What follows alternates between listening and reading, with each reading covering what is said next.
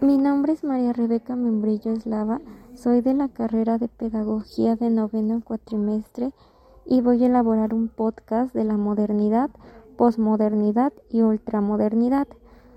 Bueno, primero empezaremos hablando sobre los derechos humanos, los cuales son producto de luchas y procesos políticos para que puedan ser finalmente consagrados constitucionalmente.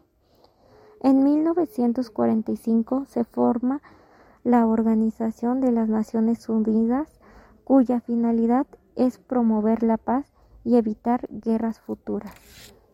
¿Qué es la modernidad? Nos hace alusión a el presente con el pasado y es caracterizado por las nuevas formas de pensar como lo es la política, el arte, la religión, pero también esta misma es conocida por el individualismo de las personas. La posmodernidad es una condición humana.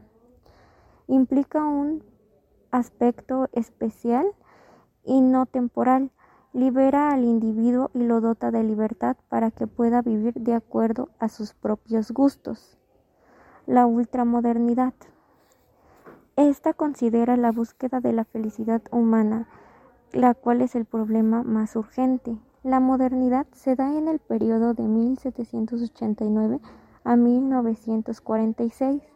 La posmodernidad se da en 1947 a 1989 y la ultramodernidad se da en 1990 hasta la actualidad. Los derechos humanos se vinculan a proteger la vida y la libertad de los demás y a lo largo del tiempo estos han sido modificados.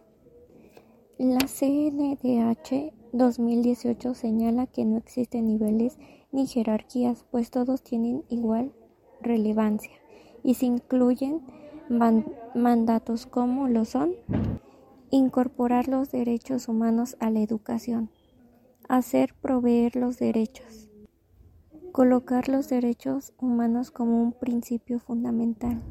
Y bueno, eso sería todo de mi parte. Gracias.